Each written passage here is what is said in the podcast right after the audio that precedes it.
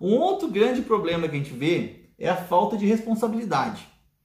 É, a gente normalmente a, a, gente pega uma pessoa com um grau de, de formação, de instrução, vamos dizer assim, com pouca grau de instrução, então às vezes a pessoa não tem um segundo grau completo, às vezes não tem nem o primeiro grau completo, é, a pessoa não, não se dedicou tanto nos estudos e acabou que ela virou ajudante de marcenaria e ela não desenvolveu nela um senso de responsabilidade.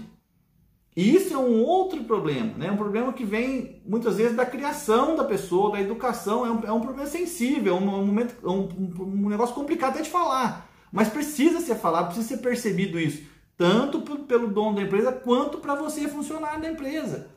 A responsabilidade é você ter um, um compromisso com o seu, é, o seu patrão aí, o seu chefe, o seu líder ou qualquer nome que você dê pro cara aí, é, pra, ou se você tem um compromisso com ele, porque ele faz compromissos, né? O seu chefe aí, o seu líder, ele faz compromissos contando com você. E uma vez que você não compactua, né? não, não trabalha junto com ele ali e você não compra a responsabilidade que ele colocou lá, você está sendo irresponsável com ele. Essa falta de responsabilidade quebra o cara. Quebra o cara, por quê? Porque ele não pode contar com você para nada. Né? Ele, não, você, ele já imagina que, meu, será que o cara vai vir amanhã ou não? Eu posso combinar que vou fazer uma montagem, será que o cara vai vir amanhã ou não? Então o cara fica meio amarrado, ele não consegue evoluir, porque você não está evoluindo, porque o funcionário não está evoluindo. Então essa falta de responsabilidade, o gestor tem que conversar muito de perto, sempre com o funcionário que está causando esse tipo de problema.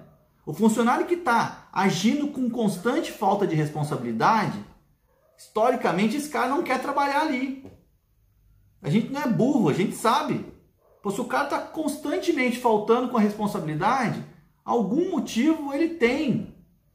Sabe? Porque não é a falta de responsabilidade não é você simplesmente não vir trabalhar. Pô, precisei levar, meu filho passou mal durante a madrugada, precisei levar ele no médico. Eu não vou levar ele no médico? É óbvio que eu vou levar ele no médico. É óbvio que eu vou. E que se dane o resto. Eu entendo perfeitamente isso. Mas isso não inviabiliza de você mandar uma mensagem para o seu chefe. De você é, avisar o cara que você não vai poder trabalhar porque você levou o seu filho no médico. Então isso não é falta de responsabilidade. Pô, você precisou levar alguém no médico, você precisou se atrasar porque o, o carro quebrou. O problema é que tem vez que o carro quebra toda semana, né? Toda segunda-feira de manhã o carro quebra, porque o cara chapou o coco no domingo e não consegue trabalhar na segunda-feira, o carro quebra na segunda-feira, né? Então, isso é, é, irresponsabilidade e isso afeta diretamente o dono da empresa, afeta diretamente todos os funcionários da empresa e afeta a lucratividade da empresa e vai afetar todo mundo. Depois o cara chora que não tem aumento de salário. Porque ah, eu quero ganhar mais, eu quero ganhar, eu quero mais alguma coisa a mais. Então não é assim, a irresponsabilidade afeta todo o grupo.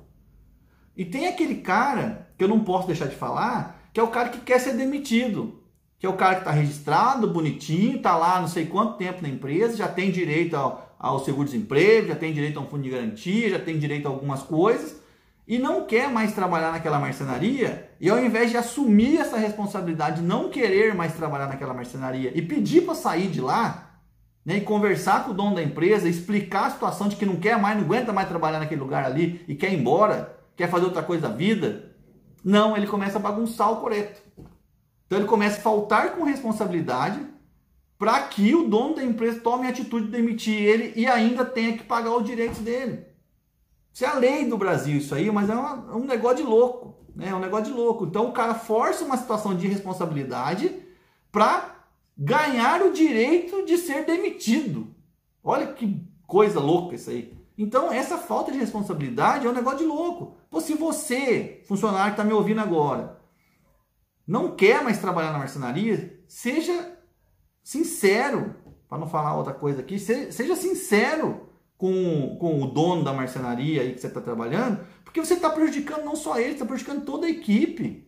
Você vai ser mal visto, você vai estar tá fechando uma porta não só com o dono dessa empresa, você vai estar tá fechando uma porta com todo mundo que trabalha ali, porque todo mundo está vendo você zoando com o cara. Sabe? Às vezes o cara não tem dinheiro para te mandar embora. Às vezes o cara precisa de você porque ele não tem outro funcionário naquele momento. Às vezes o cara está passando por um problema na família dele e ele não tem cabeça para poder perceber o que você está fazendo com ele. E você está aí zoando o cara. Então, se você quer sair da marcenaria que você trabalha, você tem todo direito de fazer isso. Mas assuma a responsabilidade sobre isso. Converse com o cara e peça demissão, pede para sair, sei lá, converse com ele um jeito lá de você ser beneficiado de alguma forma, pedindo para sair. Mas não deixa o cara é, é, passando carão aí porque combinou de ir em algum lugar e você faltou no dia. Não faça isso. Não faça isso. Isso é o pior, um negócio mais baixo que tem de, da irresponsabilidade. Não faça isso porque isso prejudica você. Você está fechando uma porta. Uma não, algumas portas, porque todo mundo que perguntar de você, que trabalha com você, que são seus amigos, colegas de trabalho, eles vão falar isso para os outros depois. Pode ficar tranquilo com relação a isso. Que o fulano zoou com o outro lá para poder ser demitido. Entendeu? Então, não façam isso, não faça isso. Seja responsável.